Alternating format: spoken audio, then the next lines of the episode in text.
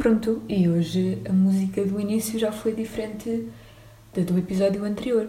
E porquê? Não sei bem, porque música, não vamos chamar isto de música, não é? Fica. É só eu a clicar em botões aleatórios e mandar um som durante 2 ou 3 segundos e acho que já fica aceitável.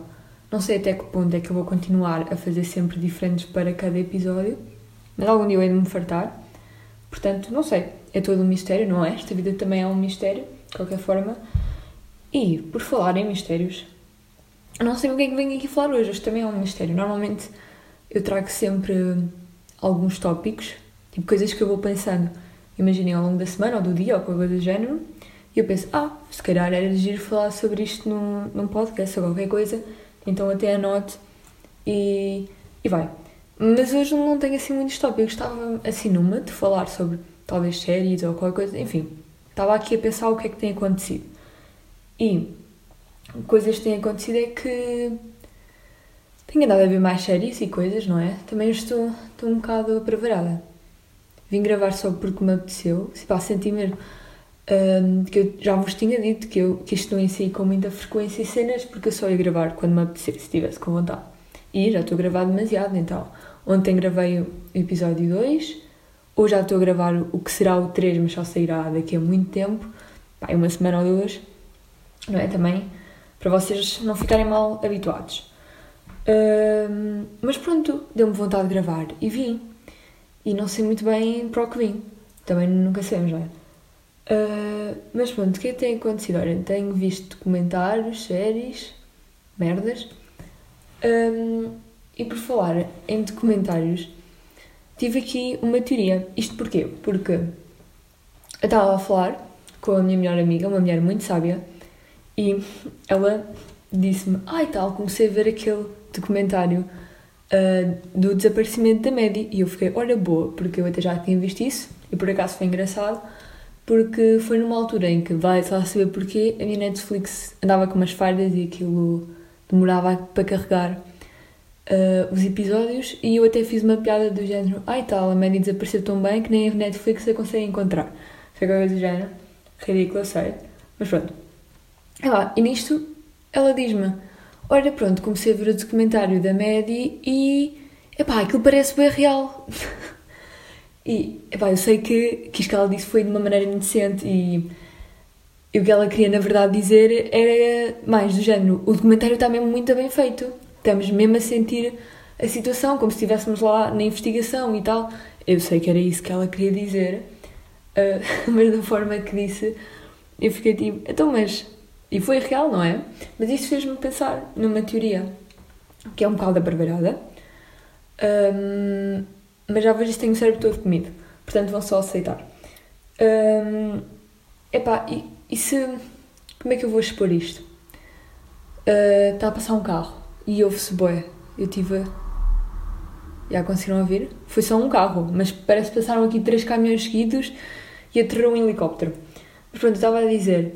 E se, tipo, desaparecimentos e merdas e crimes e coisas que acontecem que depois acabam por dar origem a documentários anos mais tarde, e se essas merdas não foram todas feitas de propósito, já pelas equipas, sei lá do quê, para terem material para documentários e render e dar dinheiros e cenas. Estão a ver? Na volta, a média na verdade nem existiu. Foi tudo uma cena programada e ensaiada. Estes anos todos de, de investigações e merdas. Ora, agora está a passar a puta de um avião. Então, conseguem ouvir? Eu acho que sim. Isto assim vai ser difícil, mas eu vou continuar, não quero saber. Eh, numa ocasião qualquer, eu agora parava isto e depois eh, fazia vários clipes para não terem de ouvir os aviões, mas cheguei a um ponto que não quero saber.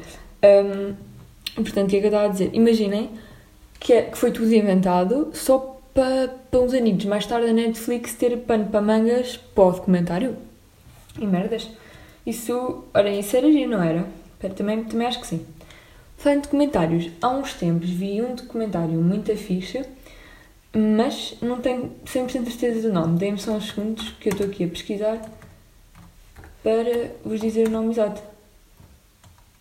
Yeah. É o Tell Me Who I Am. E olhem, é muito fixe e também fiquei assim a refletir um bocadinho da vida. Para vós que não sabeis sobre o que é, vou fazer assim um pequenino resumo. Pá, imaginem, temos uh, dois irmãos gêmeos. Não me lembro dos nomes deles, portanto vamos chamar uh, o Pedro e o Jorge. Imaginamos um deles, por exemplo, o Pedro, estava a andar de moto e teve um acidente e uh, entrou tipo num coma. E quando acordou não se lembrava de nada. A única pessoa que ele reconheceu foi o irmão gêmeo. Engraçado, não é? Foi, reconheceu o Jorge, portanto. Foi a única pessoa que ele reconheceu, nem a mãe estava a reconhecer, nem a casa, nada. Estava mesmo sem memória. Aquilo foi tudo com os porcos. Uh, então o que é que sucede? Com isto, ele basicamente começa a confiar no irmão, no, no Jorge, para o Jorge de dizer a vida dele toda. Basicamente, acho que ele já tinha 20 e anos, pá, e 25, não sei, 20 e tal. Portanto, já tinha vivido uns bons aninhos para ter uma história de vida, não é? Um, e pronto, e confiou no seu irmão Jorge para lhe contar a história de vida deles. E pronto, e assim foi. O Jorge contou e contou várias merdas, mas tipo, tudo, família bem feliz. Ah, e tal, temos aqui estas fotografias, é do quê? E o Jorge dizia: Ah, isso foi quando fomos de férias com a família, sei lá onde. Estou a ver cenas assim. Passado bué de anos, é que, uh, tipo, os pais deles morreram, porque também que tudo aquilo já era assim, tudo muito suspeito. Uh, os pais deles eram pessoas um bocado duvidosas e que havia lá uns negócios manhosos. Uh, e quando os pais morreram, o Pedro, o que ficou sem memória, andava lá pela casa e descobriu umas fotos e umas cenas manhosas. E depois confrontou o outro, o Jorge. Era Jorge que eu tinha chamado, ou que, ou que não tinha perdido memória. Era o Jorge. Pronto, depois o Jorge teve que acabar por contar a verdade de que na realidade eles tinham passado por boeda merdas todas fodidas na infância. E pá, aquilo é bem interessante porque entretanto o bacano que ficou sem memória, o Pedro acho eu, já não lembro quem é que atribuiu o quê, a que nome é que atribuiu o quê, mas pronto, mas acho que era o Pedro que tinha ficado sem memória, uh, ficou chateado com ele porque quer dizer, ele também confiou no irmão para lhe contar a vida toda deles e o irmão contou-lhe uma vida que não era a deles, mas também. Até que ponto é que podemos julgar o Jorge, não é? Porque a vida que eles tinham tido tinha sido. real shit. Portanto, não sei, não sei muito bem. Fiquei a refletir, tipo, se, se realmente. Epá, se devemos julgar o Jorge ou não. Por um lado, sim, porque epá, ele não foi sincero, não é? Mas por outro lado, ganda Jorge, meu. Porque ele. Quando cenas cenas que que foram péssimas e que o Jorge tinha noção que era complicado viver uh, com elas e saber que essas coisas tinham acontecido e no fundo só estava a proteger o irmão que já que perdeu a memória e desconhece essas merdas porque eles passaram, epá, vai, tem a possibilidade de evitar que ele tenha que viver uma vida em que sabe que lhe aconteceram boeda merdas. Porque é mesmo essa a única definição. Um, e pronto, e só, só mostra que às vezes partilhar uma verdade toda nem é assim tão fixe como parece, estão a ver? Mas pronto, queria deixar essa no ar só. Uh, e agora, oh, lá, era uma observação um bocadinho esquisita. Não tem nada a ver com o assunto, mas nunca nada tem, está relacionado aqui, não é? Uh, mas eu olhei ali para uma cadeira e estou com algumas questões, que é... Quando é que deixámos de usar cabides? Uh, do género. Uh, primeiro deixem-me explicar. Porque eu apercebi-me que há aqui algumas diferenças. Há pessoas que chamam cabides às cruzetas. Porquê? Porquê é que fazem isso? O que é que vos aconteceu? Quem é que vos bateu para, para fazerem isso? É que, vamos deixar esclarecido. Cabides são aquelas cenas que metem no hall, do hall de entrada, né? Aquelas coisas, por exemplo, cá nos balneários, pronto, cabides normais. Mas depois há as cruzetas. E há pessoal que às cruzetas também lhes chama cabides. Mas para mim, cruzetas são aquelas cenas triangulares, onde metem tipo t-shirts, camisas, penduram lá o que quiserem. Tipo triangulares, estão a ver? Uh, para mim, são cruzetas. O resto vai cabides. Mas do género, eu acho que todos nós, uh, não sei como nem em que momento da vida, deixámos de, de dar o real dos aos cabides. Por exemplo, eu presumo que todos temos um cabide em casa e penduramos lá casacos, cenas e vai para lá tudo. Mas também sinto que todos temos no quarto pelo menos uma cadeira ou qualquer coisa que não é um cabide, mas que acabamos por pendurar lá sempre a roupa. Por exemplo, eu tenho aqui uma cadeira no quarto e as almofadas da cama que depois saem da cama quando vou deitar, vão lá para cima, depois começam-se a formar montes de camisolas e casacos que tiro e medo lá para cima também. E, e pronto. E depois eu fico a olhar para aquilo, fica um bocado assustador. Eu acho que nós só arrumamos realmente essa cadeira quando se começa a aparecer com uma pessoa e temos que checar à meia da noite se está tudo bem, ou se é só ainda a roupa.